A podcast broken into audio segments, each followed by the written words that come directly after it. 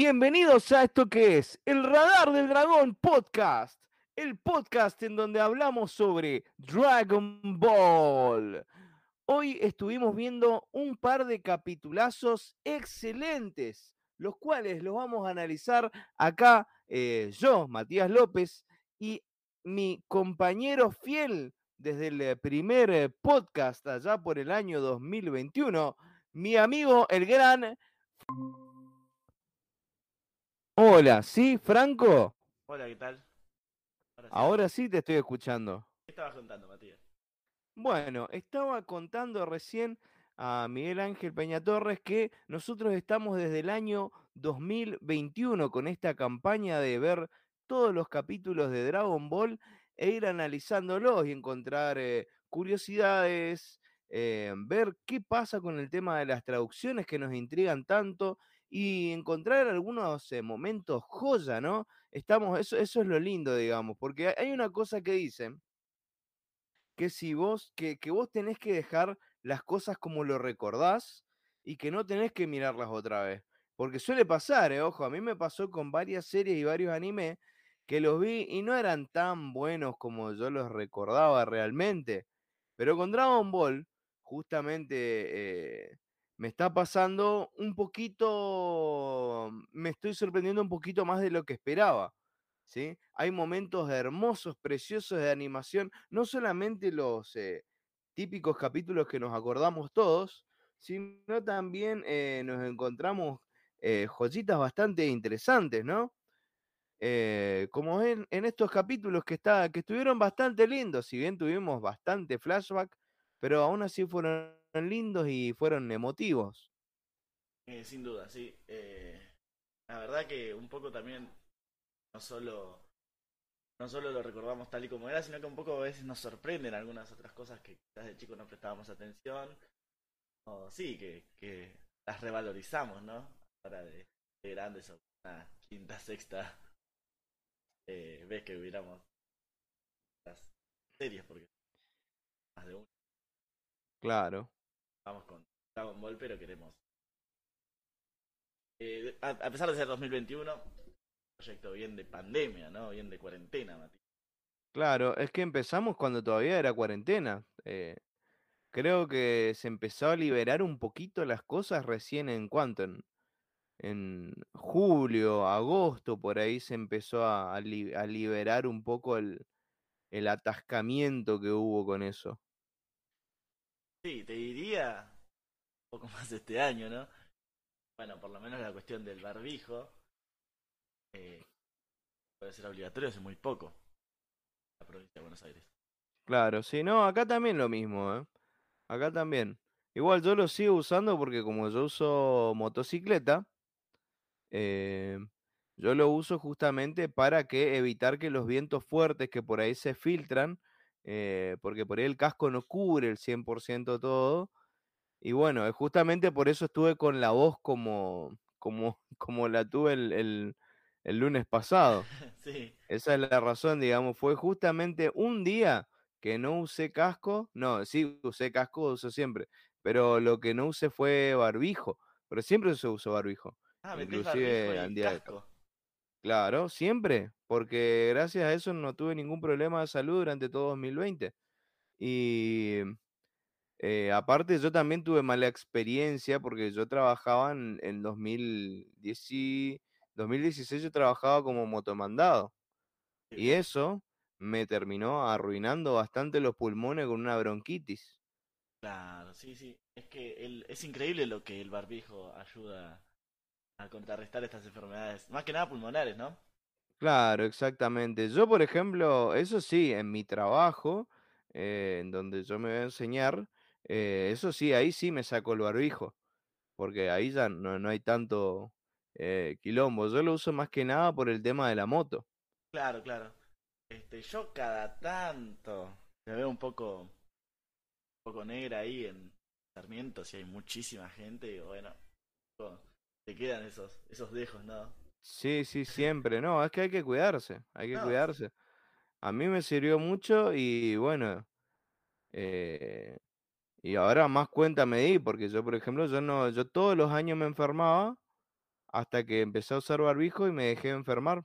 Es una Y publicidad. un día dejé, de- un día no usé el barbijo y ya me enfermé al toque. Es todo, es todo un tema. Claro, exactamente. La semana pasada, no sé si es casualidad, pero al día siguiente de escuchar el programa que Matías estaba mal de la garganta, me agarré yo de la garganta al día siguiente. Ja, ja, ja, dice Miguel Ángel. Eh, bueno, Claro, lo que pasa es que la, la idea del programa es contagiar un poco de la buena onda, pero lamentablemente había más peste que buena onda en la clase, la la clase clase. pasada, re profesor. Eh, el podcast pasado y terminé contagiándote, Miguel Ángel, el, eh, la tos. Sí, Entonces, mí, bueno, te- te- algo te contagié. a mí el Si no fue el- la alegría, fue el, el virus. el dolor de garganta me contagiaste para hoy. Claro, exactamente. Hola, dragón, dice Lautaro Shinigami. Bueno, en fin, dej- claro. Señor Lautaro Shinigami, hola. Y bueno, de paso empe- empezamos a saludar a la gente que estuvo acá presente, ¿no? Como, bueno, ya estuvimos hablando con Miguel Ángel acá, eh, nuestro amigo mm, eh, inseparable del podcast, ¿no? Desde que abrimos acá las sucursales en Twitch, el amigo Sapo 16 bits, Ah. Ignacio Dala Corte, y bueno, el amigo acá, mm, Lautaro Shinigami, que acaba de eh, saludar. Bueno, muchísimas gracias a todos ellos. ¿Y sabes a quién? A los nuevos seguidores. ¿Quiénes son los nuevos seguidores, Franco? Hay dos. Sol-Len y Emi Pug. Espero estar pronunciándolos bien. es una gran inseguridad que tengo siempre con cada vez que nombro nickname. Eh, casi siempre. Claro, eh, eh, es una cosa que suele suceder. Pero en fin, muchísimas gracias por esas eh, seguidas. Esperemos que, bueno, si por ahí no tienen tiempo para escucharnos un lunes a la tarde, pueden escucharnos cuando quieren en YouTube. Y obviamente dejar sus comentarios, como lo hicieron quienes, quienes dejaron sus comentarios, Franco.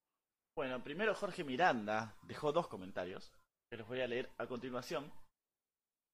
El primero eh, te compete a vos, Matías, porque dice, hola amigos dragonboleros, me encantó la canción, pero es raro escucharlo a Matías cantar como Barilari y hablando como O'Connor.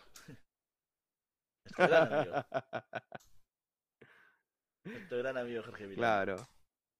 Para los que no son de Argentina, Sí, claro, ¿no? Claudio O'Connor.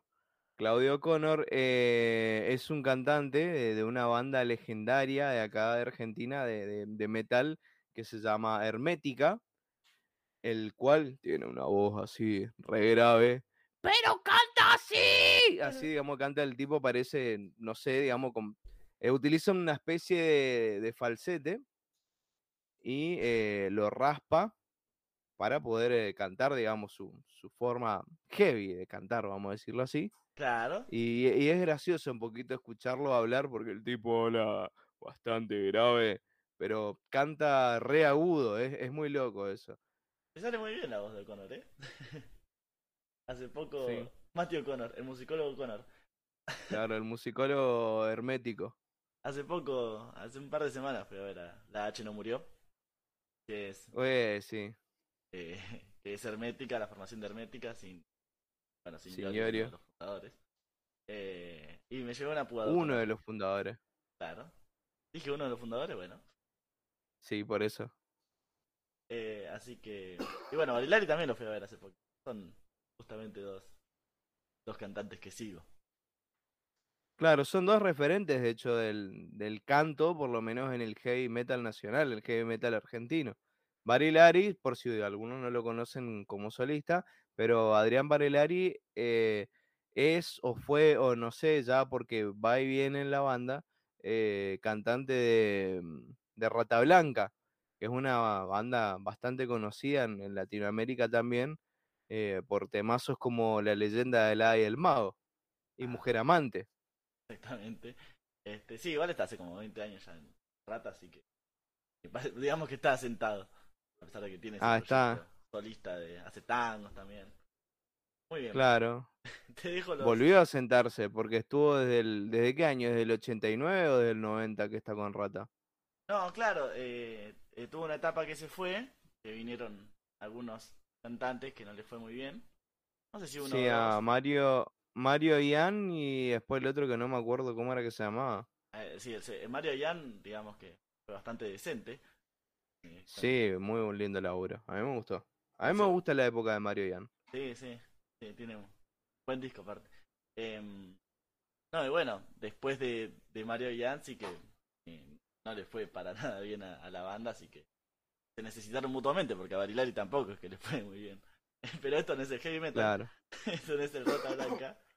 así Este no es el metal argentino, esto es eh, el radar del dragón. Seguimos con los eh, comentarios. El segundo comentario de Jorge Miranda dice, yo recuerdo que cuando era niño miraba a los motorratones de Marte, aunque ni puta idea de qué se trata, y el primer capítulo de Dragon Ball que vi fue en el año 1997, cuando Goku peleaba contra la escuela Pantera Pan. La pelea que no pidió nadie. Uy, te juro que no me estoy, me estoy eh, olvidando de, la escuela Pantera Pan, pero ya la vamos a, a, a ver dentro de poco, me imagino. Eh, posta, Lautaro Shinigami, falta, eh, eh, eh, falta una, una, una cortina para los comentarios, ¿viste? Como tienen en, en el Cinso. Obviamente que le vamos a copiar todo lo que podamos. ¿Qué, es, qué son los motorratones? Eh, pregunta Lautaro Shinigami.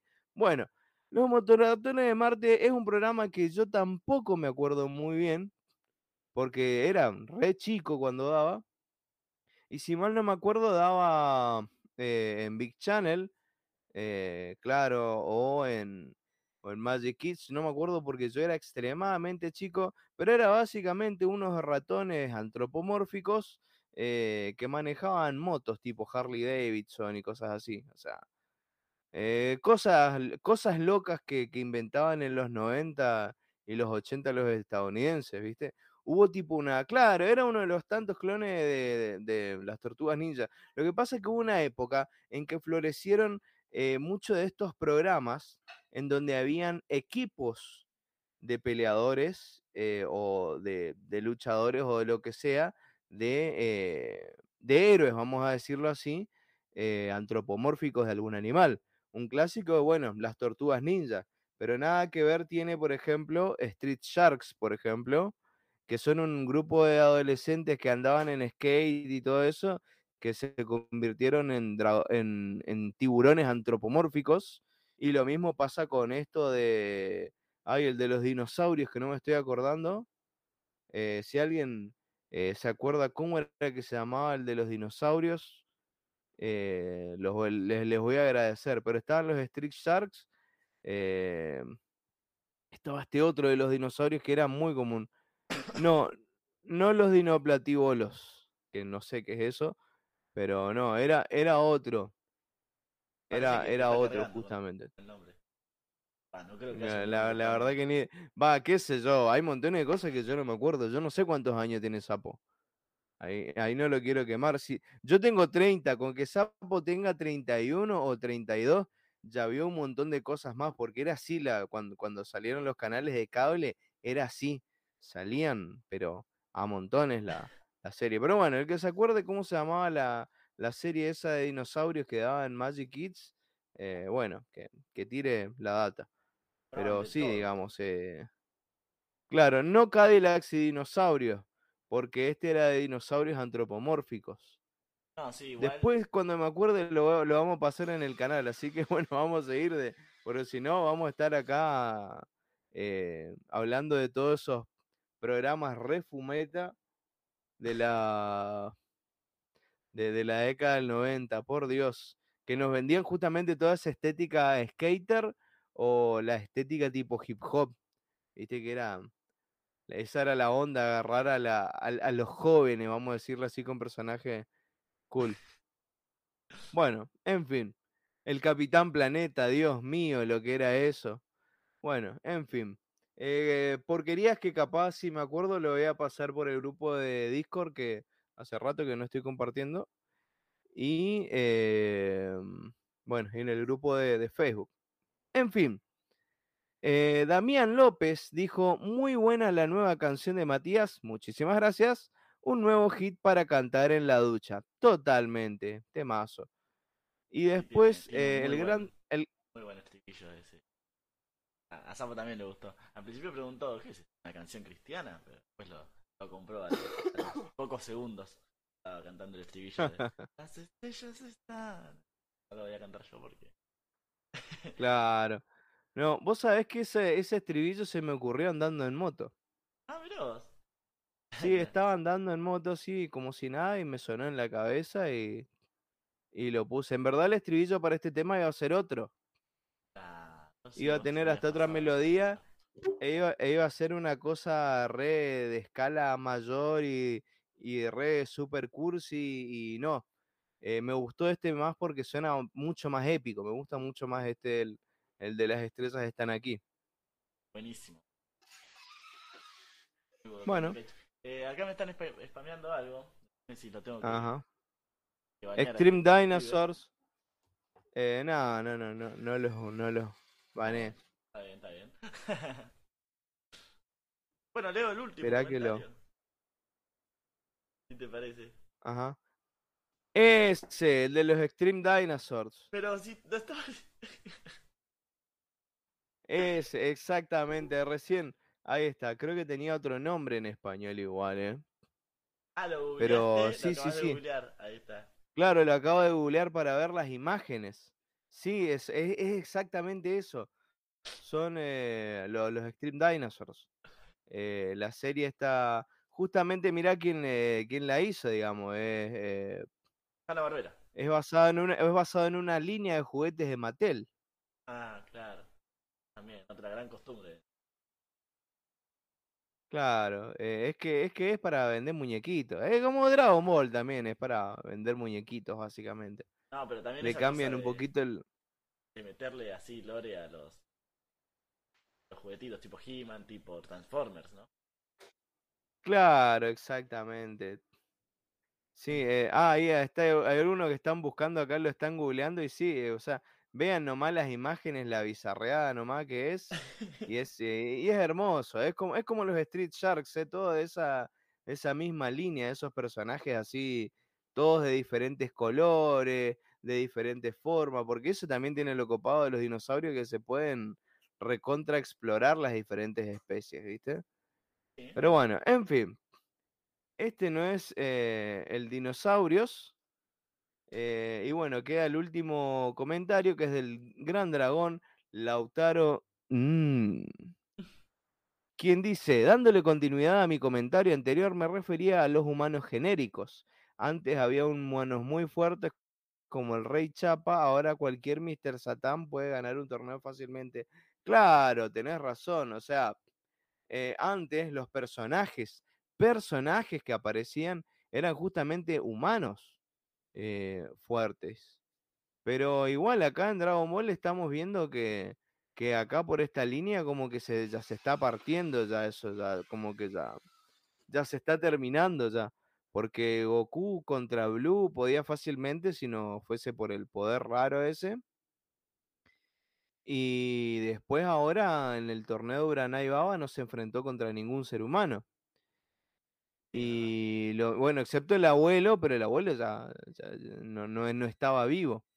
Y después de acá en adelante, bueno, lo tenemos a qué sé yo, a Ten Shin Han, que tampoco es un ser humano, supongo yo. Sí, porque tiene un tercer ojo, de algún otro planeta viene. No, es un ser humano. ¿Es un ser humano Ten Shin Han? Y tengo entendido que sí. Aunque, ah, Bueno, cuando lleguemos al capítulo de Ten Shin Han, averigualo. dale. Y. em, y bueno, y después viene Picoro Daimaku, que no es un ser humano tampoco. Demonio primero. Después es Exactamente. Eh, es una especie de demonio extraterrestre. Y de ahí vienen los Saiyajins. Y de ahí se termina todo. O sea, los humanos, creo que la, los humanos fuertes que aparecieron, creo que terminaron con, con Yamcha y, y Krillin. Acá Miguel dice, bueno, Lautaro también dice que es un híbrido supuestamente, y Miguel agrega que por ahí alguna vez leí- leyó que pertenecía a Tenjin Han, ¿no? A un gran extra, a un clan extraterrestre de gente con tres ojos. No sé. eh, que Igual, no tiene sentido porque está solo. Suena como esas cosas que igual a mí me apasionan, así que tengan duda que lo voy a estar averiguando. Yo creería, yo creería que puede ser que Tenshin Han es alguna especie de, al igual que Chaos, son una especie de, de huérfanos que encontró por ahí, los encontró de bebés a eh, este tipo, eh, el maestro Tsuru, y los crió. Nadie se hace preguntas, o sea. Es porque son, son ellos dos nomás, porque del pasado de, del pasado de, mm, de cómo es de Krillin tenemos idea. Él estaba en un monte, en un templo Shaolin. Bueno, Eh, pero. Yamcha, bueno, seguramente vivió su vida como chico, qué sé yo, y de un día para el otro se fue a vivir al desierto, listo, nadie se cuestiona eso. Pero, eh, por ejemplo, ¿qué pasa con Tenshin Han? Claro, En fin, Chao sería un humano igual. No le quiero que sea. Humano muy maquillado. un humano que no creció nunca. Conozco algunos. No, déjate de joder, Franco. A mí se me hace que Chaos tampoco no es un ser humano como tal. No tiene pinta de ser humano. Y eso a mí se me hace que no es maquillaje ni en pedo. qué lindo que, qué lindo que se viene esa, esa saga hermosa que es el 32 segundo.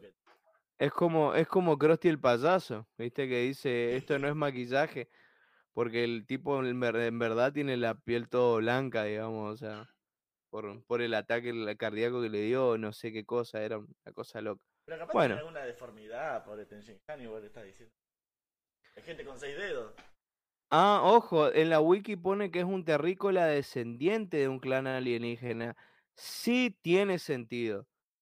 Dice que es descendiente, pero no dice que forma parte de ese clan, porque puede ser que eh, haya nacido, lo hayan abandonado o se hayan muerto todos y haya quedado solamente él de bebé y lo haya adoptado el maestro Tsuru. Sí.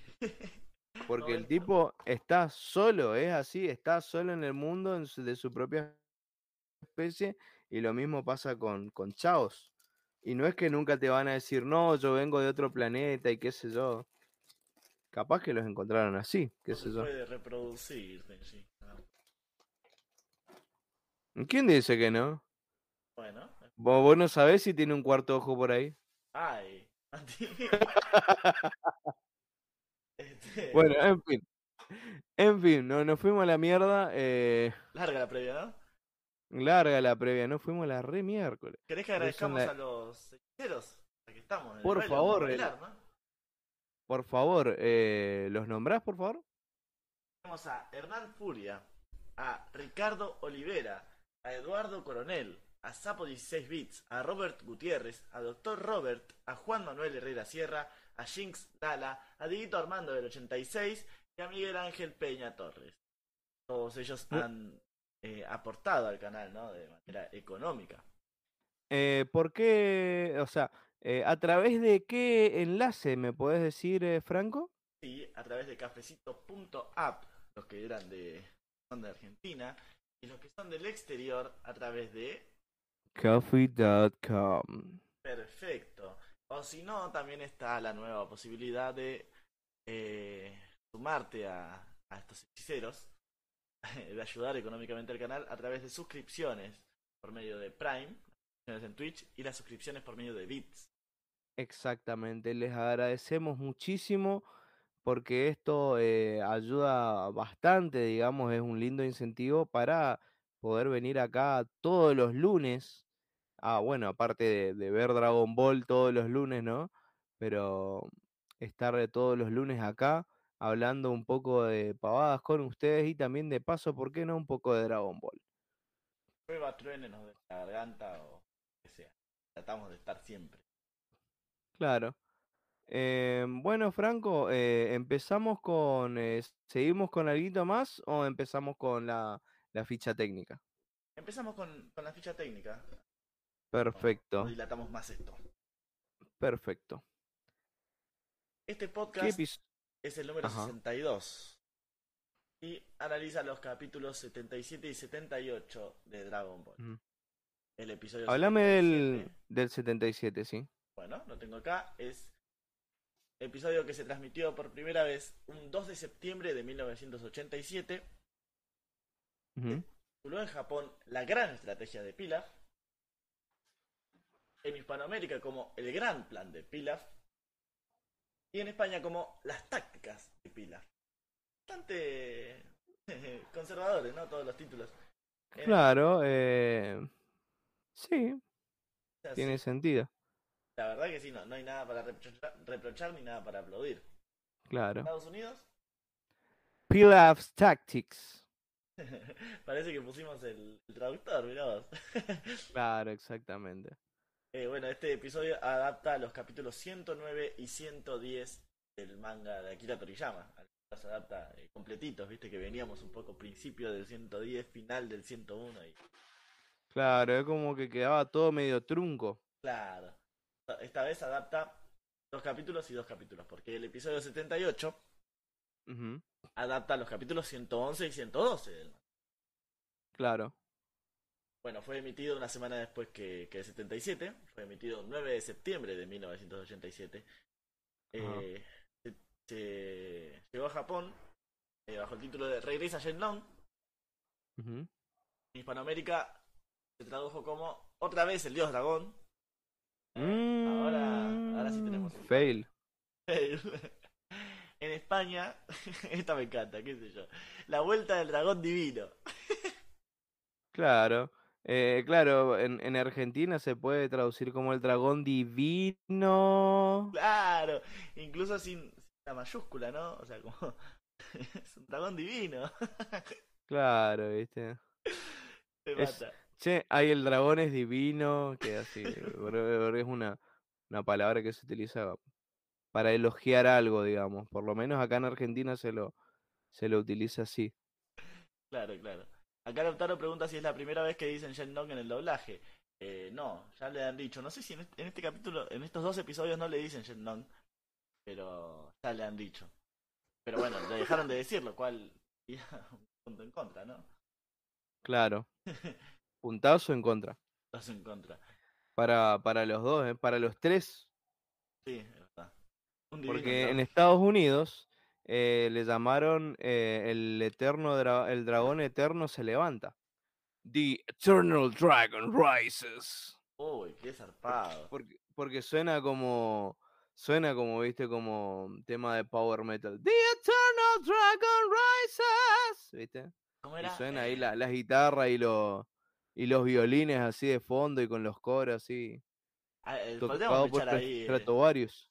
Echar ahí el título este con Danger in the Air. Claro, eh, temas que los tengo ahí. eh, que los tengo ahí eh, en- encajonaditos. Está buena esa, Que- meter así los, los títulos de los episodios en de una canción. Los yankees van a amar. Claro. Lo voy a, lo voy a guardar como, como idea. Capaz que para el año que viene aproveche y ya, y ya grabe ya también los, los otros temas que falten, digamos. Eh, Danger in the Air y, y esta. Y esta capaz va, va a ver si me tienta hacer algo. Porque pinta para hacer un, un power metal, ¿viste? Así bien excedido, lleno de, de solos de guitarra y, y de acordes larguísimos con, con, con teclados, ¿viste? Loco. Bueno, veremos, veremos qué sale.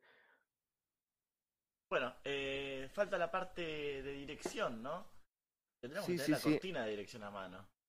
Sí, pero ellos serían demasiadas cortinas. Laburá vos, Franco. Eh, La, la hago así con, con la boca. claro. No, no.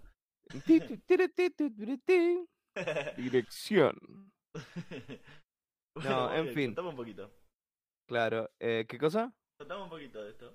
Bueno, en el episodio 77, el director fue el gran gringo, el gringo Takenouchi, como no podía ser otro. El director de animación fue Yukio Ebisawa y el guionista fue Toshiki Inoue. Y en el episodio 78, em, el director fue Yoshi Ueda, ya digamos dos directores clásicos que venimos viendo siempre acá. El director de animación eh, Masayuki Uchiyama y el guionista Ken- Keiji Terui. O sea, eh, claro, lo tenés a Keiji y Terui y a, y a Noe, que son eh, dos de los guionistas que más laburaron en, en esta saga. Sí, es verdad. Eh, acá falta Emma para que nos desburre un poco y nos hable un poco del estilo de escritura, pero bueno, ya vamos a verlo acá analizando el, el capítulo. Poquito y nada, ¿no? Ah, Claro. Terminando. Por el 24 de octubre. Claro. Mirá el trío que se armó, dice Lautaro. Vamos a ver si el episodio es 77 o el 78. O Claro. otro trío. Claro, exactamente. No, capaz que dice por Takenouchi, Ebisawa e Inoue, porque creo que en ese momento ya, ya, ya escribió el comentario de, antes de que diga lo de, lo de Ueda y eso. Ah, bueno, Pero sí. perfecto. Sí, Eh, es gente, gente súper clásica de acá, súper clásicos de, del radar también. eh, podemos empezar a hablar de lo que fueron estos dos capítulos, Matías. Exactamente. Muy bien. Eh, decime nomás. Sí, sí. en- bueno, el episodio comienza con, con Goku eh, yendo hacia ese automóvil que anda solo por, por la carretera, que supuestamente Ajá. carga la última esfera del dragón. Claro. Eh, resulta que adentro de ese automóvil, que es nada, que es nada más y nada menos, pertenece a Pilaf, eso ya lo vimos, creo, en el episodio pasado. Ajá. Eh, Pilaf conduce un Mercedes-Benz. Eh, ¿qué te parece? Y bueno, Un sí. guatureno tiene. Claramente, igual, o sea, eh, de Pilaf te lo puedes esperar. Claro. Claramente un tipo adinerado. Básicamente, digamos, si Papo lo viese a Goku se enojaría. Eh, ¿Por qué? Y sí, porque... Eh, ¿cómo era? Lo pasan a buscar y él sin mirar sube a cualquier Mercedes Ah, claro, claro, claro. Bueno, eh, se apersona Goku ahí, pero antes, eh, una cosita que, que, que me llamó la atención, lo podemos charlar un poco acá. eh, Ajá. Pilaf tiene la obsesión de hacerse dueño del mundo. Y yo le pregunto, bueno, entonces, ¿qué vas a hacer cuando seas gobernador del mundo, cuando seas dueño del mundo? Y, y Pilaf no sabe qué decir. es como su, su, su máximo anhelo, pero también eh, se queda sin palabras, porque supongo que, nada, eh, no, no, no lo pensó jamás, ¿no? Bueno, se Claro. enojando Pilaf y todo eso. Pero ahora te pregunto, Matías, ¿qué sería lo primero que harías si fueses gobernador del mundo? Ah, le daría el laburo a otro. Ah, es un quilombo, ¿no? No, dej- dejate de joder. O sea, imagínate el quilombo de papeles. O sea, a ver, tenés que laburar. O sea, porque aprenderte todos los idiomas no lo vas a aprender, ni en pedo. Entonces tenés que agarrar y tenés que gastar mucha guita pagando traductores.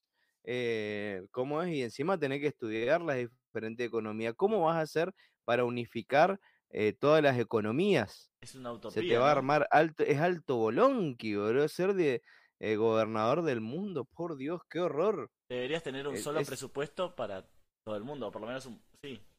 Y bueno, Claro, o sea, eh, eh, eh, eh, no, yo prefiero toda la vida, prefiero un planeta federal. un planeta federal como el que tenemos, ¿no? Claro, como el que tenemos, todo separadito, el que está, eh, que cada uno haga la suya, su, su- sus democracias, su- sus dictaduras, su, su sharia o lo que sea que, que estén haciendo para gobernar. Sí, que se queden ahí, o sea, no, porque es ahí. demasiado quilombo, boludo, es, es demasiado laburo, o sea, ¿qué harías? O sea, fuera de joda, ¿qué harías, boludo? Pero tenés que hacer un montón de cosas, no te va a alcanzar el tiempo, boludo. Si Ah. querés mirar algún dibujito, eh, ¿qué vas a hacer? No, con la- todas las responsabilidades que tenés, ¿no? Imagínate el tema de los horarios, ¿eh? No es que podés irte a Japón a la hora que vos quieras y, y a la hora que vos quieras te vas a Estados Unidos. Ah, No, ni en pedo. Tenés que estar, si es a tal hora, tal hora, tal hora, tal hora, ¿eh? Son reuniones, son actos de políticos, todo ese tipo de, de quilombo. baja. Eh, es mucho laburo el pedo. eh, eh, eh, Por eso la reina de Inglaterra ni se mosqueaba con todo lo que tiene. No, sí, obvio. Yo creo que sí, al, al, al cabo de un rato te terminás aburriendo de, de despilfarrar, ¿no? Sí, no, por eso, totalmente. Lautaro propone que eh, habría que llamar a un rey como el rey perro. Claro. Sí, la pongo a mi gata a hacer la, la reina del mundo. Hace una dictadura gatuna. Claro. Este, No, bueno. no le confiaría el mundo a un gato. No. Deja mi reino por una. Por una. ¿Qué puede ser? Por un whiskas. No, whiskas. Hay que Claro. whiskas a los gatos. No, no hay que darle whiskas, mo- alimento mortal. Claro. Eh, bueno, después. Mejor cat chow. Claro. Bueno, antes de meternos en, en la pelea entre Goku y, y, y Pilaf, eh, quiero hablar un poco sobre el- el- estos malos augurios. No sé si, si prestaste atención, Mati, en el episodio 77. Ujú. Eh, está la muchachada en el palacio y aparece un cuervo eh, que Ajá. se acerca y vuela cerca de, de Ranai Baba que empieza a decir ¡Ah, mal augurio, mal augurio! Y después, no sé, Capaz que era por la pierna de Yamcha. no sé qué pasa con la pierna de Yamcha y se rompe un espejo. Claro. Sin lógica alguna, se rompe un espejo y... y, y vos decís, bueno, se, se, se va a pudrir todo. Es, es muy obsceno el, el simbolismo, ¿no? Y de hecho, eh, con el diario del lunes no se pudrió nada. ¿Qué mal augurio de qué? Claro. Eh, es relleno. Eh, creo Se que va, se, se, se, se pudrió algo, pero dentro de meses después.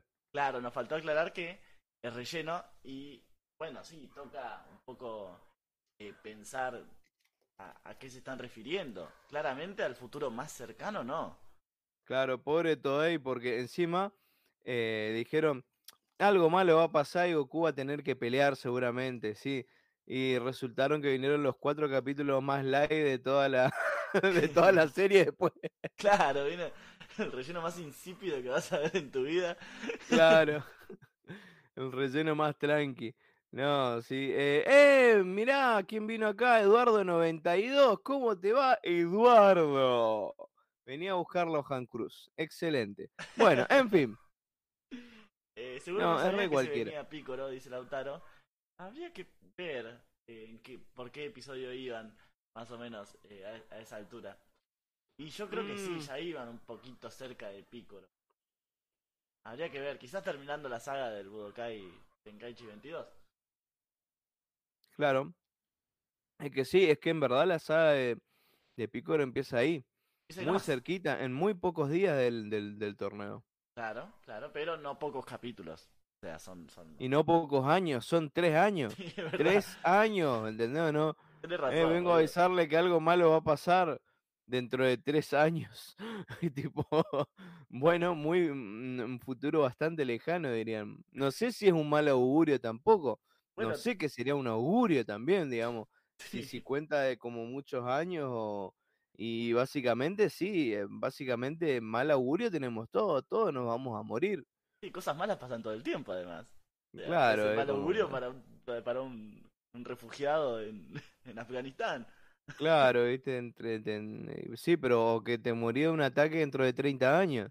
Claro. Bueno, hablando de, de peligros que, que son avisados con mucho tiempo de antelación, tenemos en Dragon Ball, Dragon Ball Z, a, a- Trunks. Trunks llegando, avisando que con mucha antelación que, va- que van a venir los asteroides. Claro. Qué ganas de ver a Piccolo, dice Eduardo. Así que me, nada, me, me llamó mucho la atención y no, la verdad no le encuentro. La explicación es, es un error, me atrevería a decir. Eh, argumentalmente, ¿no? Es como, te explico cómo fue la idea. Mira, ¿Vos estuviste en la mesa de Toei? Escuchá, estuvieron en la mesa de Toei. Hicieron. No y si le tiramos, le tiramos un cuervo que diga que está todo más loco. ¡Uh, sí, boludo! Y métele un espejo que se rompe. y así fue que se armó el, el guion del capítulo. Pero así estaba. Estaba, ¿cómo es? Inoue estaba. Estaba ahí aspirando todo lo que tenía ahí arriba del. ¿Qué trío? Dijo Lau- Lautaro, ¿no? Sí, el alto trío se, se, se, se empapelaron como pudieron. Punto en contra para Toei. Ahí está Sí. la explicación. Nosotros tenemos la primicia. La primicia estuvo en el radar del dragón. Claro. Y bueno, em, Goku pelea contra Pilaf y su pandilla.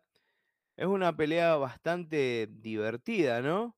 En la que, ¿cuál era? O sea, el plan original de ellos que vimos en los flashbacks y todas esas pavadas, habíamos visto que eh, el plan era agarrarle de la cola claro. y ahí ya está, lo ganábamos. Sí. Pero ¿qué sucede, Franco? ¿Qué sucede? No, lo que sucede es que no contaban, no siguieron eh, prestando atención al, al televisorcito, ¿no? Eh, que les decía... me, estoy leyendo- me estoy riendo con los comentarios. Eh, no contaban, no, no siguieron mirando el televisorcito, que les iba a decir que eh, el abuelo Gohan le iba a terminar arrancando la cola. Claro. Eh, se van a encontrar con una no muy grata sorpresa. Lo de los robots es muy interesante, ya lo dijo Pilaf en el relleno. eh, los robots los, los construyó él. No solo es un. No solo es un multimillonario, sino que también es un genio. Un Iron Claro, Man, vas- Eso te iba a decir, es un Iron Man, justamente. En verdad yo te diría que, en, en verdad yo te diría que es Dexter, Sí. el niño genio. En- en- claro, mira vos, ¿no? Tiene todos niños genios, eh, Yamila Tala. Eh, Miguel Ángel dice, ¿qué datos históricos nos ofrece este podcast sobre nuestra serie favorita? Impresionante. Muchas gracias, Miguel. Por supuesto. Eh, este no da para clip, me parece, para Instagram. Creo que nos va a hacer quedar mal. Poco fidedignos vamos a quedar ahí con la gente de Instagram. Claro, eh, eh, est- esta es la data. Claro. Che, ¿puedo tirar un pequeño, puedo tirar un pequeño chivo ya que estoy? Ah, por supuesto.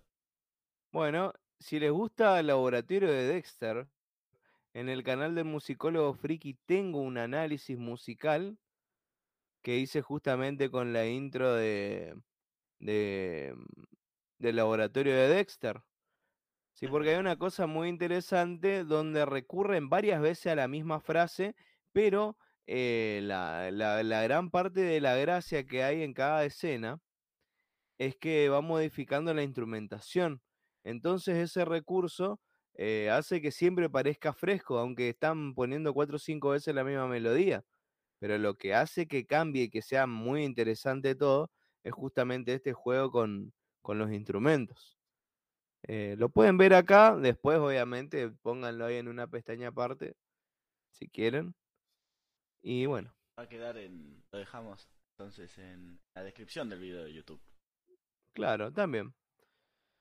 Bueno, en fin, eh, la pelea esta me, me gusta, esta especie de también de, de cosa de Super Sentai, Super Sentai que tiene este capítulo, que es el, el clásico de los robots que se juntan para hacer un mega robot. Sí, es verdad. Es una cosa muy linda. Muchos, o sea, mucha gente conoció eso. eh, en verdad, los occidentales conocimos eso, eh, claro, con los Power Rangers en la década del 90.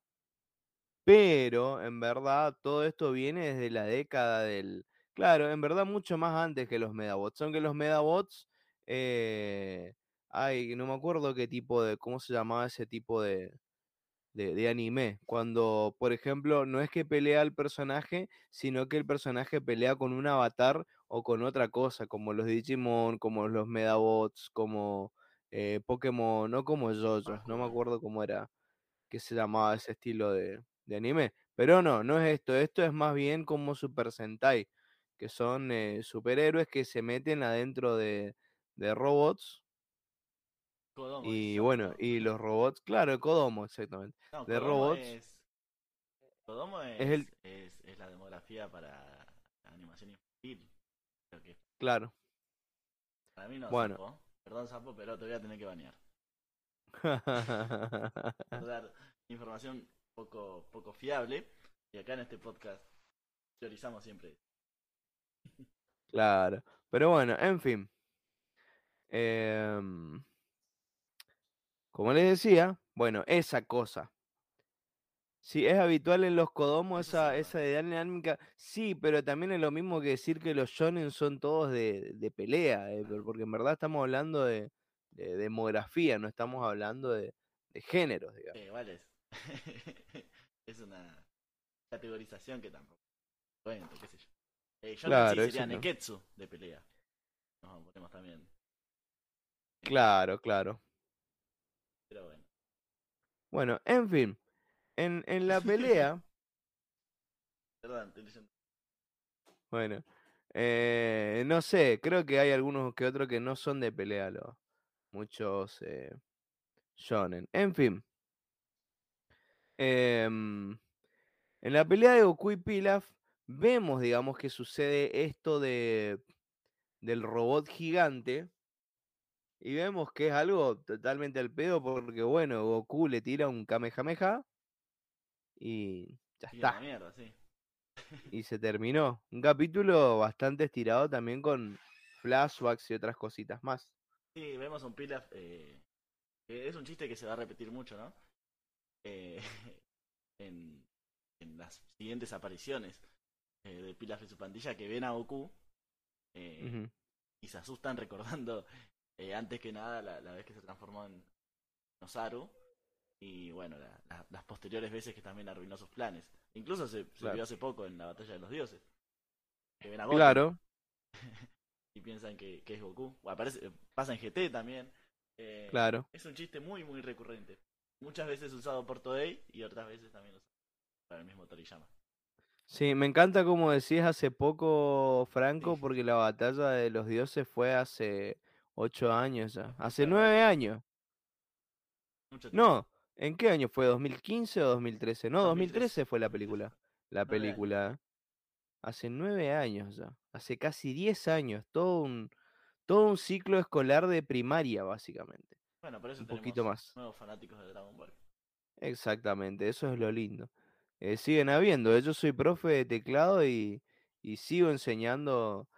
Me aparecen chicos que siguen aprendiendo Dragon Ball. Obviamente que aparecen otros animes que les estoy enseñando a un chico, le estoy enseñando a tocarle el, el opening de, de. ¿Cómo era este anime nuevo? Eh.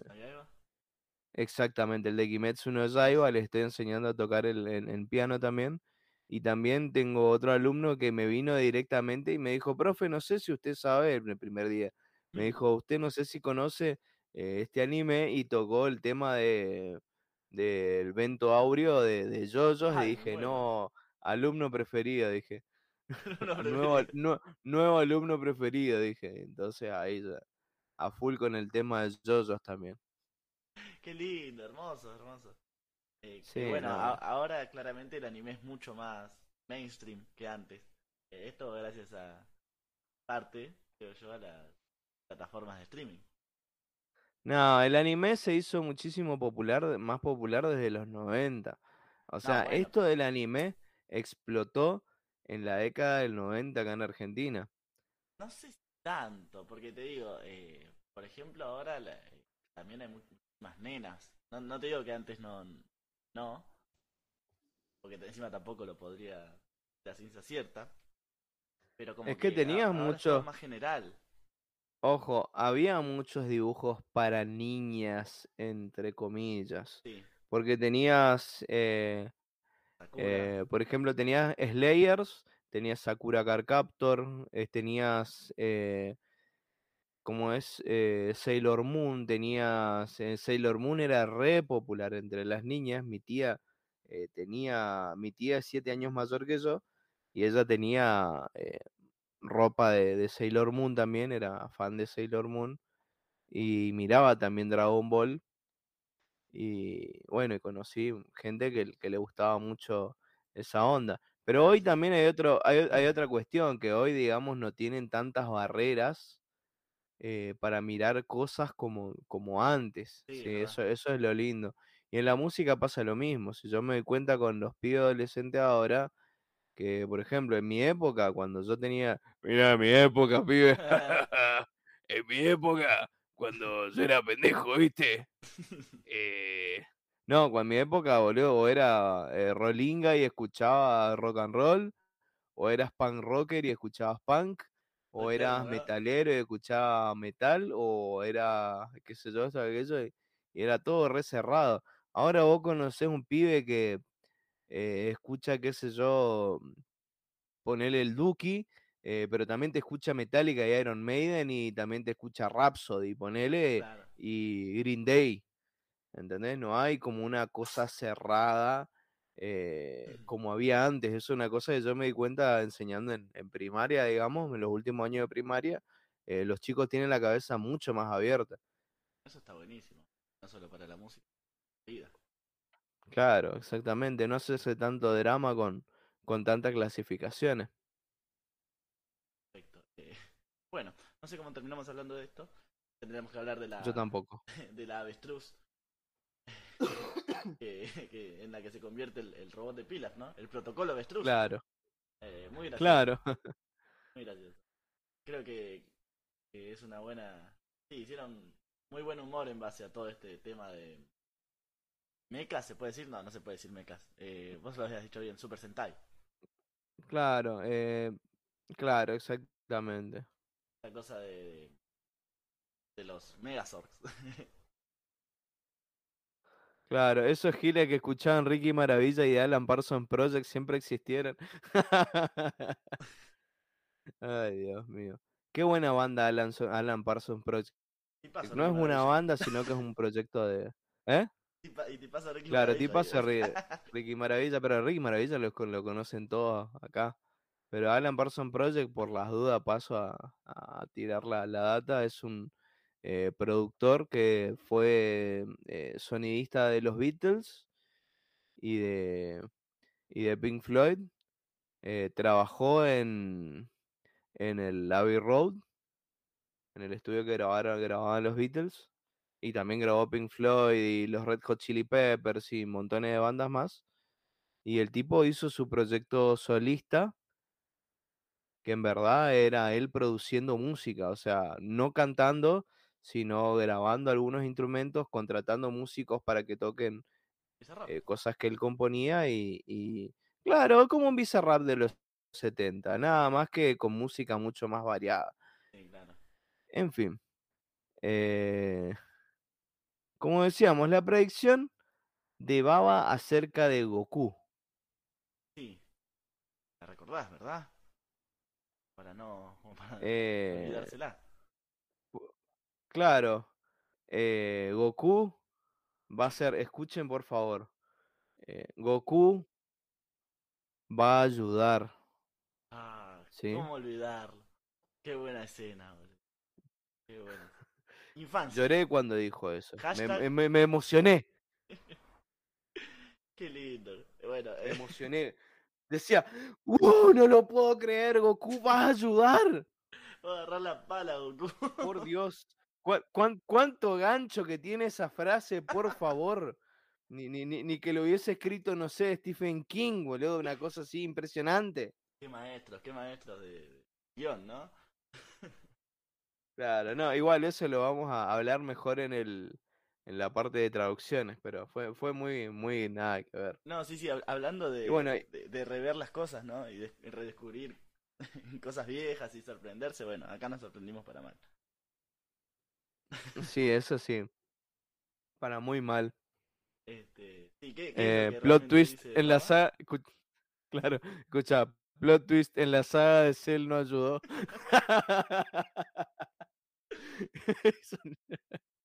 Claro, claro. le- le- ahí le erró Uranai Baba que la, la saga de Cell no ayudó a nadie.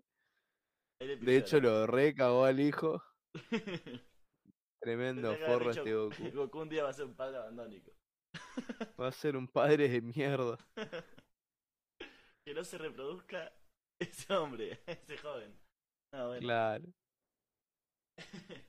Este, no, bueno, ¿qué, ¿qué es lo que realmente dice Uranai? Porque lo vamos, lo vamos a pasar de largo, boludo. Este, ¿cuál es la predicción? Eh, no me acuerdo porque no lo vi en japonés. Ah, ¿en serio? La predicción No, no lo vi en japonés. eh, de Baba es Goku un día va a salvar el mundo. Claro, esa era. Te habías olvidado, sí. Ahí está, esa era. Un día dice MAGRB que es dónde está parado. Es entendible entre tanto Ah, como siempre. que vive. Eh, profecía cumplida, dice Sapo. Ah, Claro. Viene de la mano con el comentario anterior. Eh, Pero Bueno. si no lo ayudó a aprender ahora a manejar a Piccolo. Piccolo, es más, Piccolo le fue a hacer el aguante para, para que no vaya solo. Ah, no, eh, Mil lo- los obligó. bueno, a ver, a ver cuándo. A ver, a ver cuándo es, ver- es verdad es que ayuda. Vamos a ver cuándo carajo ayuda. A casa no va a ayudar nunca, Goku. Ah, bueno, cuando No, olvídate. De, de, de y esas cosas, ¿no?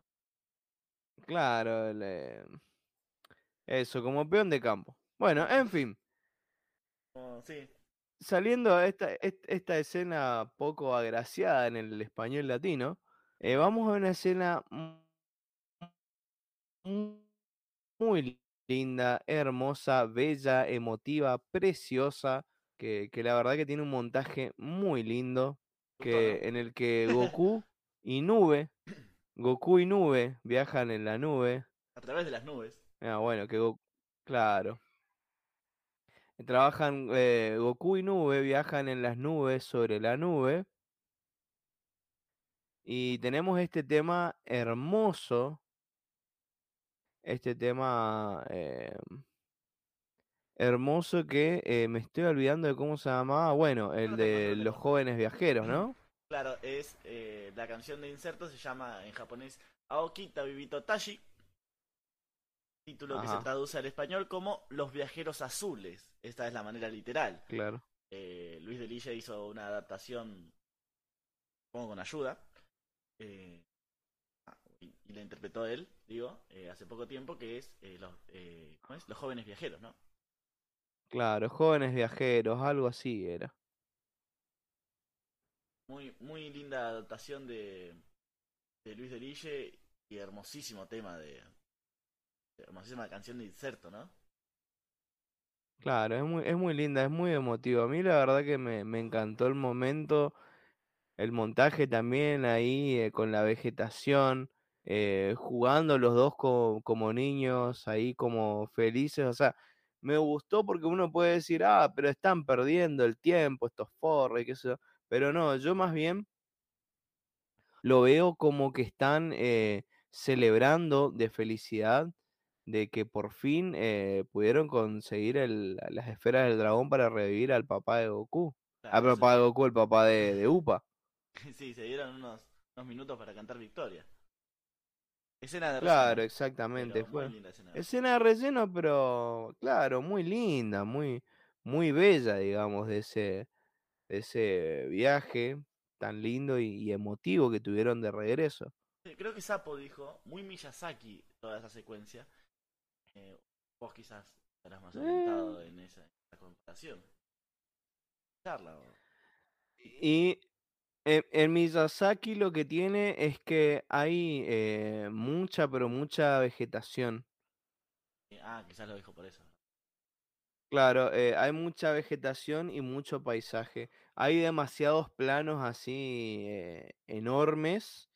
O sea, lo, lo que tiene el, el- el cine de Miyazaki es que hay mucha belleza, mucha belleza. Es algo muy lindo de mirar. O sea, Miyazaki no solamente se concentra en, darte historias muy lindas, muy copadas con eh, personajes bastante particulares, sino que también eh, vos en las películas ves eh, mucha belleza, mucha, mucha, mucha belleza en la animación. Claro, tiene eso como fuerte. Claro, es, co- es como que en, en esta parte no sé si tanto como una peli de Miyazaki, pero como que busca eso, digamos, Claro. eh, esa belleza. Muy, muy linda escena, muy lindo eh, parate, ¿no? Claro. Hasta que llega el momento de convocar al dragón. Regresa Shenlong. Ese es el título del episodio número 68. Eh, ya tiene las siete esferas. Van eh, hacia abajo de la Torre Karin. Y le piden al dragón salga, ¿no? Claro. Eh, es una magnífica. Sí, estarás de acuerdo conmigo. Claro, como como casi toda aparición de Shenlong en estos, eh, en esta serie, digamos, en esta parte de la serie. En Dragon Ball Z es más claro, es la segunda vez que aparece. En Dragon Ball Z, lamentablemente, es como una cosa, eh, sí apareció Shenlong.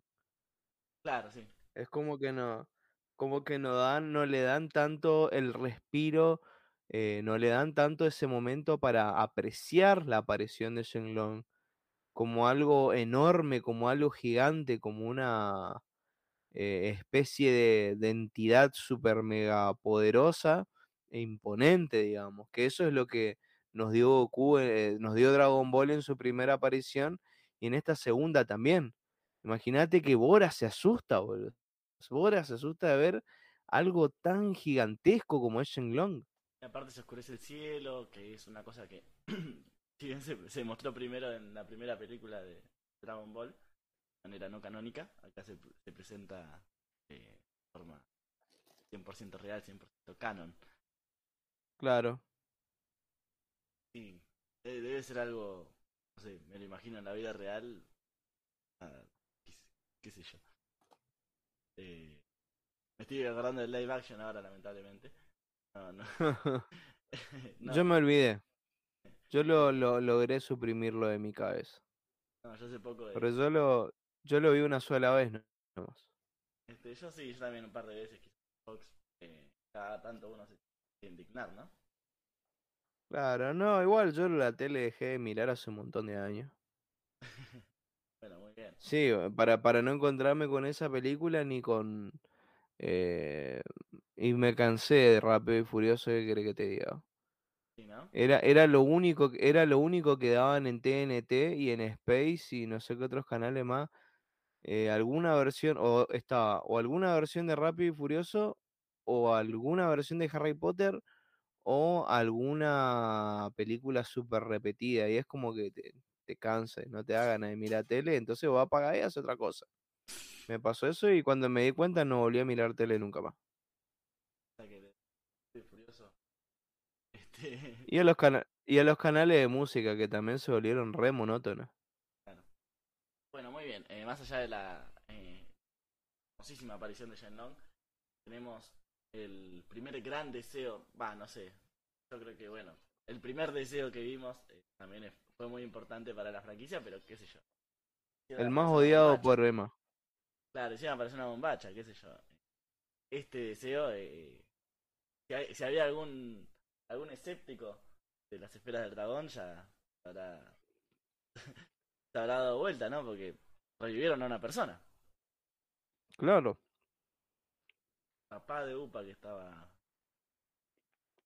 que estaba eh, bajo tierra vuelve vuelve a la vida y, y hay una escena hermosísima. Claro, pero igual e es muy raro cómo Bora asumió que iba a revivir porque, o sea, imagínate, de golpe levantarte y estar enterrado. Boludo, mal.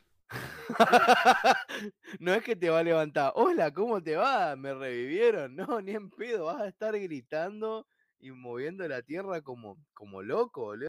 Imagínate. Claro, sí, sí. Aparte supongamos Y que mirá bueno, si estaba, y si estaba bien apisonada la tierra, boludo. por e- eso te iba a decir, eh, Bora también es un tipo grandote que puede levantarse de, de la tierra más que otras personas, quiero decir. es el jodido. Imagínate la gente que está en un ataúd. No, terrible. eh, se muere de nuevo. Claro, y es a lo que pasa, ¿eh? Sí, la, la, la Hay, hay, hay muchos de esos casos. em, a, a una novia de Charlie, creo que le pasó, la novia de Charlie García, Sí, que em, dicen que, em, que se murió, o sea que le agarró tipo un infarto, tuvo tipo una muerte súbita, pero después em, como que volvió a la vida, eso, la catalepsia, eh, lo dije yo. y volvió a la vida en el, en el coso, en el, mm, no sé si era mm, eh, eh, adentro de, mm, no sé si estaba enterrada, pero supongo que habrá estado en un nicho, porque si la habrán escuchado, eh, porque dice que lo escucharon a, a, a la chica, digamos, gritando y, y arañando el ataúd y bueno, y por eso. Ah. Ahí está eh, eso, salvado por la campana. En la Edad Media adjuntaban una campana a las tumbas para evitar segundas muertes. Exactamente. Bien, la Edad Media, ¿eh? Claro, Bien. uf, qué mal rollo que me pase eso. Extreme Dinosaur se llama la serie. Pará, sapo.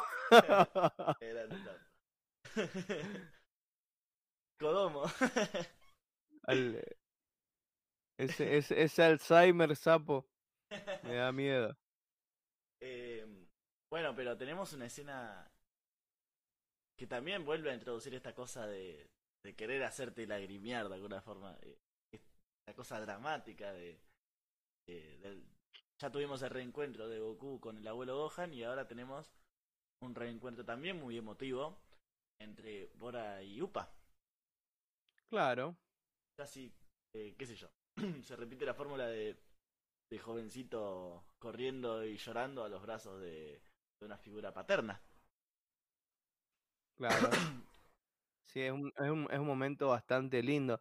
Capaz no tan fuerte como lo fue con el abuelo de Goku, pero aún así bastante lindo, digamos. O sea, más ahora en esta eh, apreciación más profunda que estamos teniendo, ¿no? Del, de la serie, eh, que no teníamos desde chico, que ahora estamos teniendo al rever los capítulos, que es bastante bonito, digamos.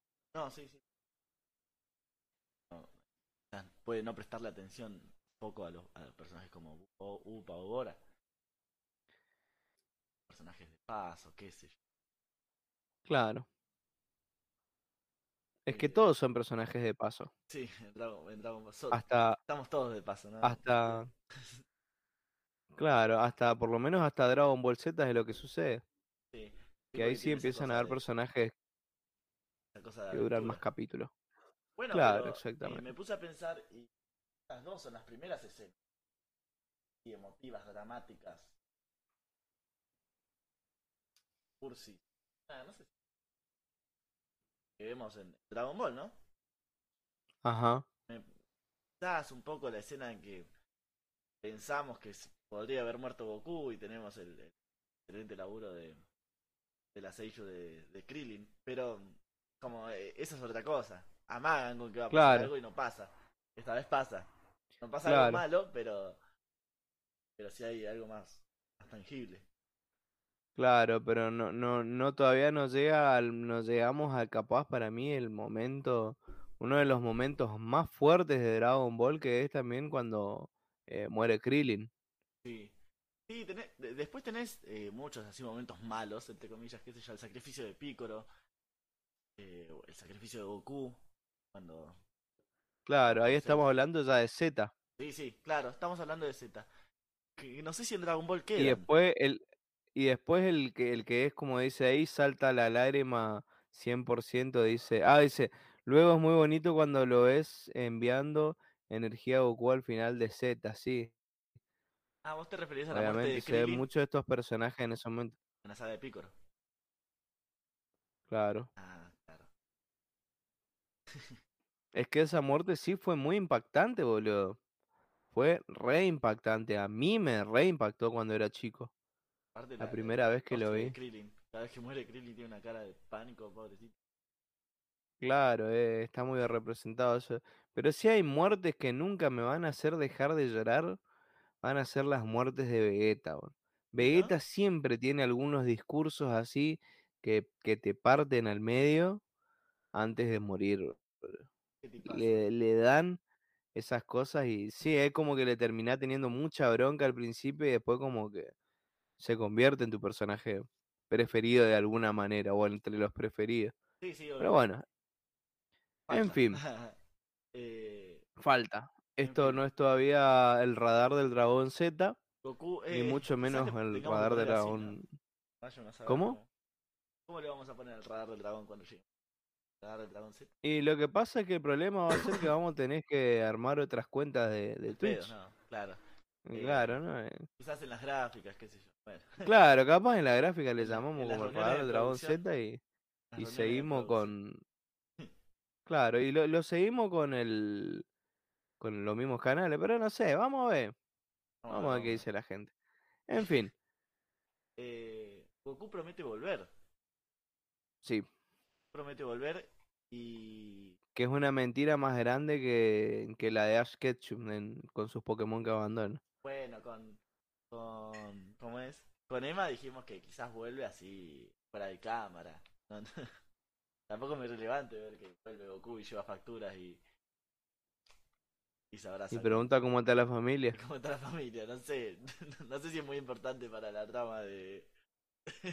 de, de- del entrenamiento contra Cell. Claro.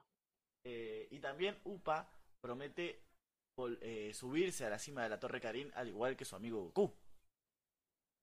Ujú. Se construyó una muy linda amistad eh, entre Goku y, y Upa. Un poco, un poco lo charlamos en programas pasados. Eh, esto de que además de amigos, Upa lo ve a Goku como una figura, un mentor, ¿no? Claro. Una cosa de, de que quiere ser como él, genuinamente. Claro, como una especie de ejemplo de vida. Ejemplo de vida, ahí está. sí, sí.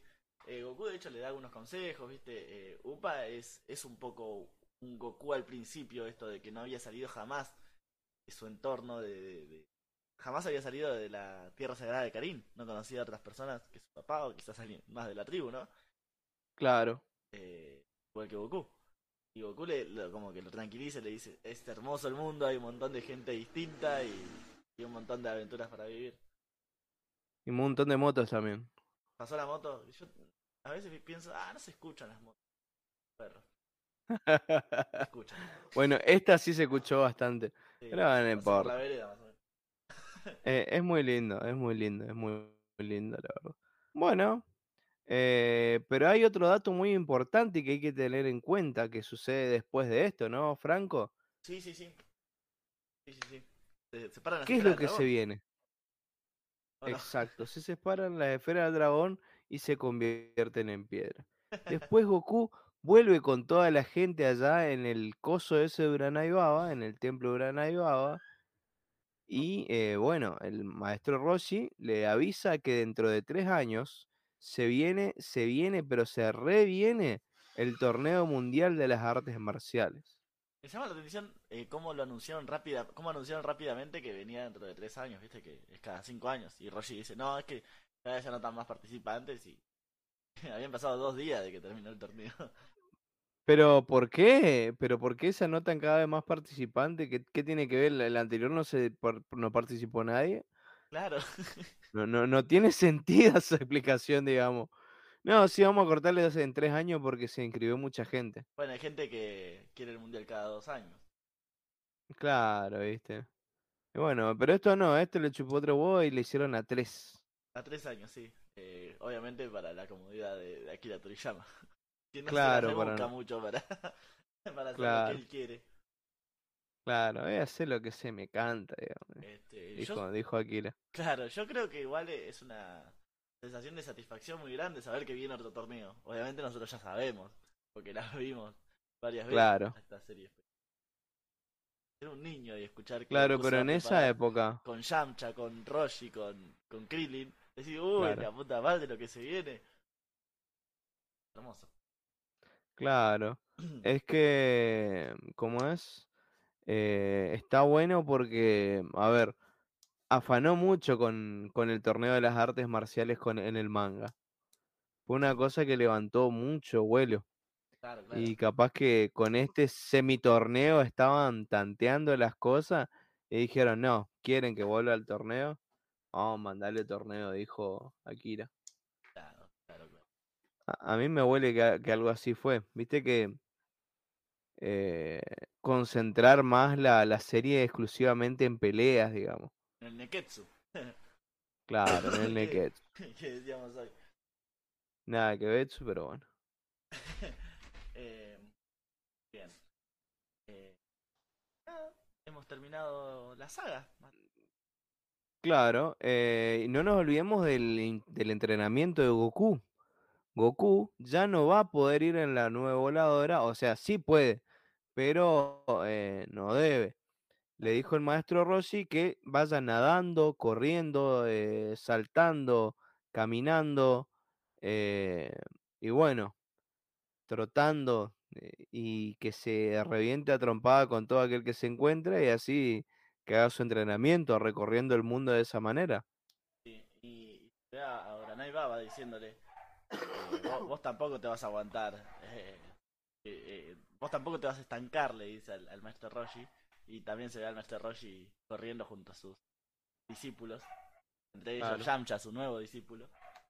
Claro, Como que también, qué sé yo, dando un mensaje, ¿no? Esa parte de Roshi es la que más nos gusta y, y es uno de los... Es un final que me, que me gusta mucho. eh, con Miguel, Miguel está de acuerdo conmigo. claro, es, es muy lindo. Goku corriendo cual Forrest Gump. sí, se viene un, un lindo entrenamiento de Goku que, que no es al pedo, ¿no? Rinde frutos. Claro, muchos frutos. Ah, y también vemos un nuevo outfit de Goku. Que no se ve Claro. tanto. Bueno, igual. eh, igual lo vamos a ver en los, los capítulos que vengan. En las gráficas me refiero. Ajá. Que es el traje de Yu. Lo va a usar Goku hasta, hasta la próxima saga. Claro, exactamente. Es muy gracioso. eh, eh, Es, un, es un habitante de, de, no sé, de Merlo cualquiera, ¿no? O sea, vos te vas un día tranquilo y te cagan a trompada y te afanan la ropa. No, claro, sí. Hijo de puta, dale, perro, dame la. Eso nos Ah, reíamos, nos ah, asaltó. ah, perro, dámela, dámela. Mí Me, me cagué mucho de la risa pensando en eso. Porque antes cuando entraba, cuando entraba al barrio, unos amigos, acá a mi barrio, eh, le afanaban la ropa, boludo. No, qué Los le esperaban porque encima, para pasar a mi barrio, eh, hay un canal eh, grande, digamos, una, un canal así que debe tener, no sé, eh, ponerle un 5 metros de ancho y hay un puente y hay que cruzar el puente. Y los vagos esperan ahí en el puente. No, yo pensé Y- que. Sí, había, pero ahora ya no hay tanto. Mirá, vos, qué raro. An- hubo- había una época que era muchísimo más jodida que ahora. Por lo menos acá en mi barrio, no sé, ahora ya no, ya no, ya no es tan jodido como antes. Pero sí, en, en esa época que entraban le afanaban. Pobre, el vago dijo, por suerte tenía otro pantalón abajo, dijo el, no, mi no, compinche pero cuando vino, pobre. Sí, vino sin zapatilla todo. Eh, es una, bueno, es básicamente lo que le hizo Goku a Yu en este capítulo, le afanó toda la ropa. Y, las esf- y la esfera del dragón, ¿no? Claro. Eh, Lautaro pregunta, lástima que no mostraron cuando Goku fue a Yaoi. Miguel Ángel pregunta, ¿a qué te refieres? Eh, Sí, yo también exactamente pregunto lo mismo. chan, chan, chan.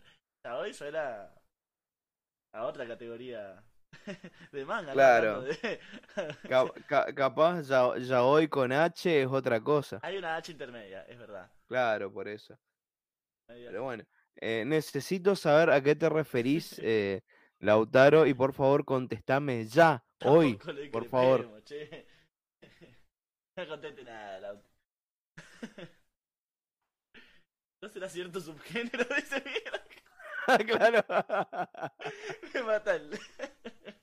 Sí, la duda de los pibes está, ¿eh? Bueno, en fin. Eh, bueno, nada. Eh, ¿Qué te parece se fueron saga? todos a entrenar y bueno, vamos a empezar con la parte de mejor y peor momento. Sí, eh, sí, bueno. Quería... Bueno, no, vamos a dejarlo más que nada para el especial de... El especial de la saga, ¿no? Que vamos a hacer dentro de poco. Claro, quedan eh, dos programas más y hacemos el especial. Claro. Eh, bueno, acá está la explicación de Lautaro. Gente de Spotify, escúchenme. Lautaro dice lo siguiente.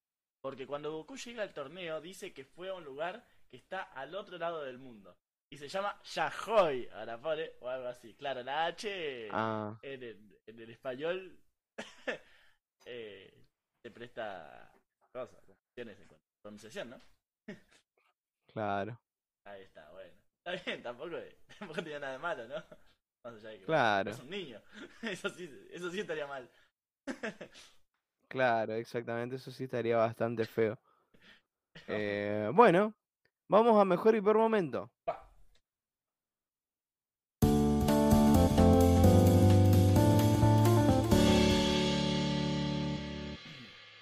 Muy bien, el musicólogo Frick va a decir todos, right now, cuál fue preferido de estos dos episodios. A mí, mi momento preferido fue el momento musical. El momento ese de, de la nueva voladora a mí me encantó, me pareció hermoso. Cuando no el musicólogo, ¿no? Claro. El momento del tema de inserto, la, ese montaje me pareció preciosísimo. Sí, muy, muy ¿Y vos, Francofia? Francofia. Me gusta. Eh, sí, mi momento preferido algo como que es eh, el final del episodio 78, que nos muestra a Goku corriendo y después a, a, a Roshi y a, y a sus discípulos. Hermoso. Ah, viste, siempre a mí me entra por, por el lado de, de la ternura. Aunque bueno, el momento que elegiste vos también es muy tierno. Claro, es, es hermoso. Bueno, también el, el reencuentro de Bora y Upa. eh, Pero bueno, me, me quedo con el final del, de, de ese episodio. Eh, peor momento. Peor momento. Franco. Peor Ajá. momento para mí es el de. El augurio. Cuervo, los espejos, qué sé. Claro, es una cosa. Claro, es una cosa muy fumada. Muy fumada. ¿Estás de acuerdo conmigo que fue el peor momento? Sí, exactamente. Porque no sé qué otro momento se puede decir que es un momento malo. No, la verdad que. eh, Vino, correcto, vino bastante bien, ¿eh? bastante bien. Eh, Eh, a pesar de también de los eh, varios flashbacks que hubo, pero no, no, no es tampoco que fueron, no fueron invasivos los flashbacks. Eso es lo lindo también. No, claro, no es que te repitieron escenas, sino que, qué sé yo, te mostraron algún, un poco a Goku rompiendo un el castillo y más. Bueno, en las escenas de flashback también vemos el relleno de la patrulla roja. Porque recordemos Claro. que Pilaf canónicamente está apareciendo en la serie después de muchísimo tiempo. Claro, no, no apareció Pilaf en, en, en el manga, digamos. eh, no sucede nada de lo que vimos en el anime eh, después del torneo, o sea, de, de lo de Pilaf, por ejemplo. Pilaf no apareció, eh, sino desde el- la caída del castillo. Y aparece de hecho muy pocos capítulos. eh, Claro. Pilaf en el manga. Aparece recién al final de la primera saga y vuelve a aparecer al final de esta de esta de esta saga, la de Renegada. Claro, Eh, muy, muy loco, es el jefe final de dos sagas. Eh, muy Claro. pocas personas pueden decir es muy pocos personajes, ¿no? Freezer. claro.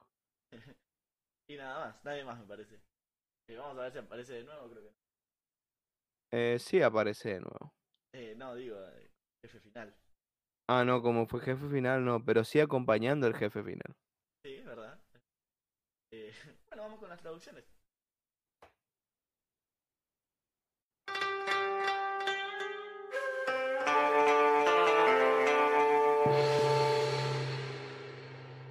Bueno, ¿querés, eh, Matías, por favor, decir? Eh, la primera que más que nada es... Es una apreciación más que nada, no es Claro. tanto, no sé si está bien o está mal porque hay que tener en cuenta, ya les dijimos que eh, ahí entran y salen y entran y salen a otros lugares, eh, la gente que trabaja ahí, por ejemplo, el, el tono nuevo de voz de Yamila Tala para interpretar a Pilaf, eh, que bueno, que, que quedó, digamos, ahí.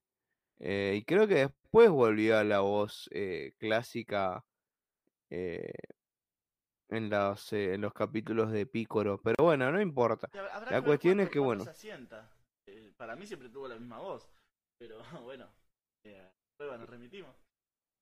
Claro, veremos qué pasa en el capítulo de, de Pícoro. Claro. Si vuelve a esta voz vuelve a la, o vuelve a la voz que tuvo en el relleno de, de mm, en el relleno del Coronel Silver y en su propia saga, que era esa voz Super tiene su voz. En Super tiene su voz clásica. Spoiler. Claro, que veremos. Una explicación, una posible explicación que yo le encuentro es que el tono de- que ahora, el tono de ahora de Yamila Tala se asemeja mucho más al japonés. Y quizás es una indicación de la propia Brenda Nava, pero no sé si Brenda ah, se meta en esos temas de doblaje, porque eh, es interpretación nada más, ¿no? no tiene nada que ver con traducción.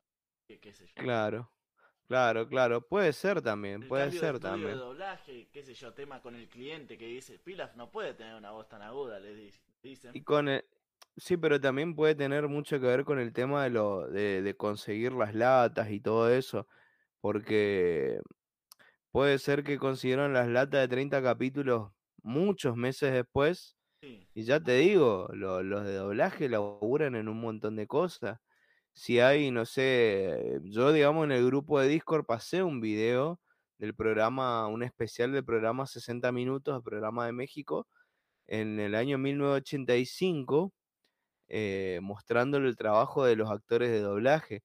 Y había una actriz que decía que en una sala, en la misma empresa, eh, podía estar interpretando a una señora que acaba de morirse el hijo y tiene que estar llorando, gritando o muy triste.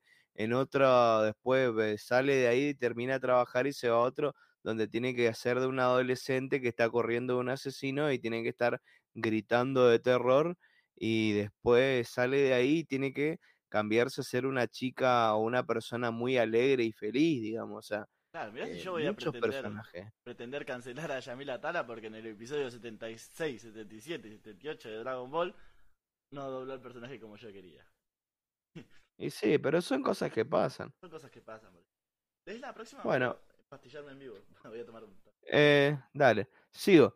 Yu pregunta a Pilaf qué hará cuando sea el dueño del mundo. El emperador duda unos cuantos segundos y termina golpeando a su perruno eh, amigo. En japonés dice, deja de, de agobiarme, eso aún es secreto. Y en latino dice, eso todavía es un secreto de Estado. A mí me gusta el latino lo de secreto de Estado. ¿Qué querés claro, porque como que la rema, viste, como que quiere... Es, co- es como que ya, ya asume ya de que va a ser el emperador del, del mundo. O sea, claramente no, no sabe, pero como que eh, como que la rema, ¿no? No, no quiere quedar mal. Eh, Es un cago de risa, sí. Y bueno, después Goku y Pilaf hacen la promesa con los dedos del meñique. En japonés, promesa del meñique, si mientes te tragarás mil agujas. En latino, esta es la promesa del dedo meñique, y si no cumples te llevará el viejo del costal. Están muy bien las dos. Es una. eh, el, esta cosa de te tragarás mil agujas. Hablamos en. Creo el podcast de. Podcast 8 o 9 cuando analizamos la promesa de, de, de Roshi y de Bulma, ¿no? Eh, Ajá, que, que es algo bien japonés, este dicho de te tragarás mil agujas.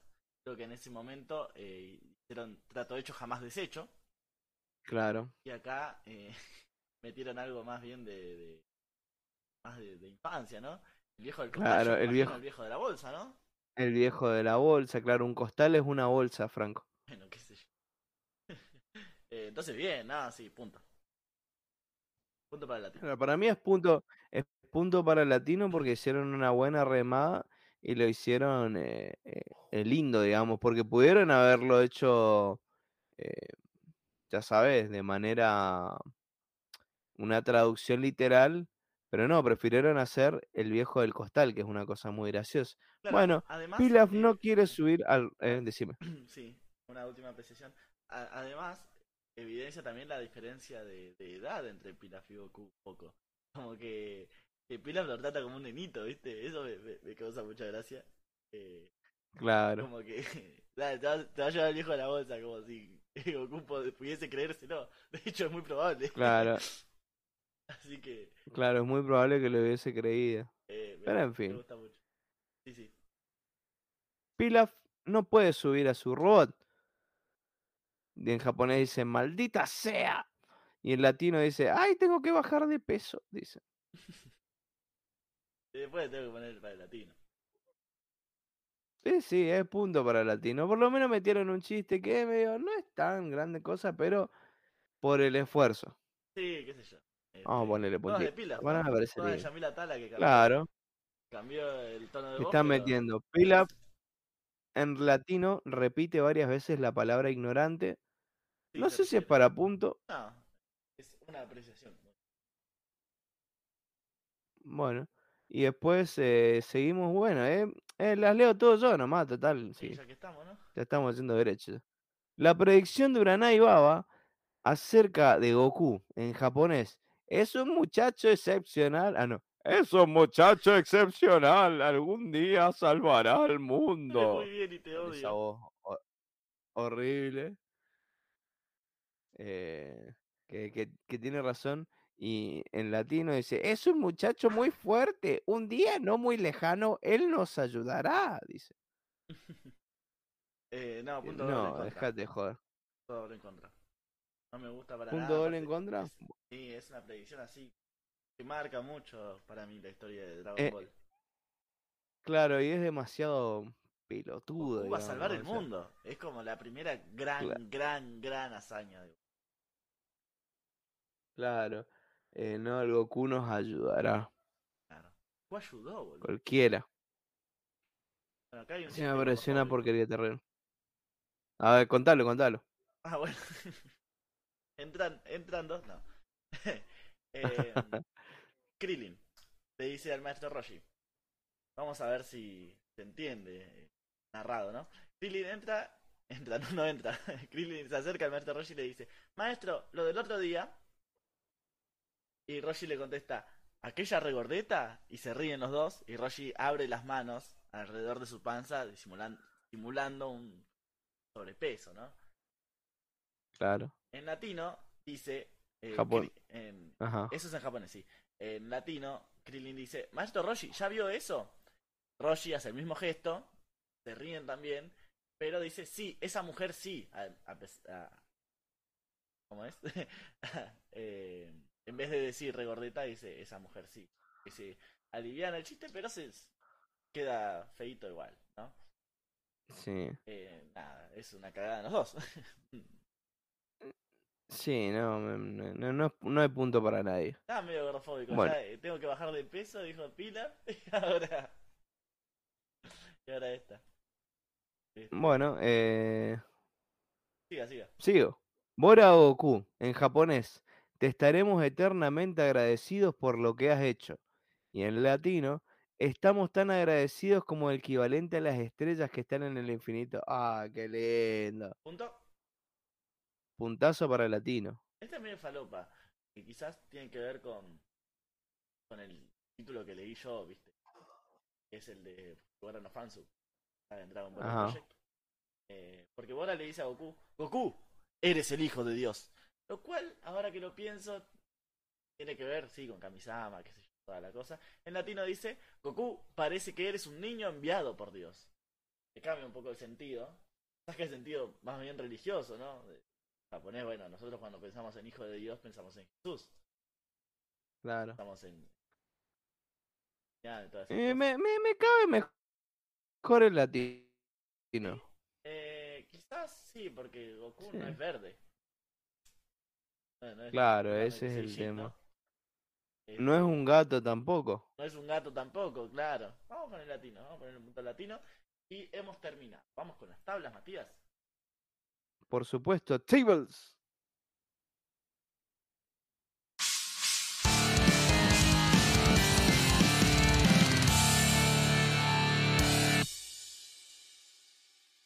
Tables es tablas en.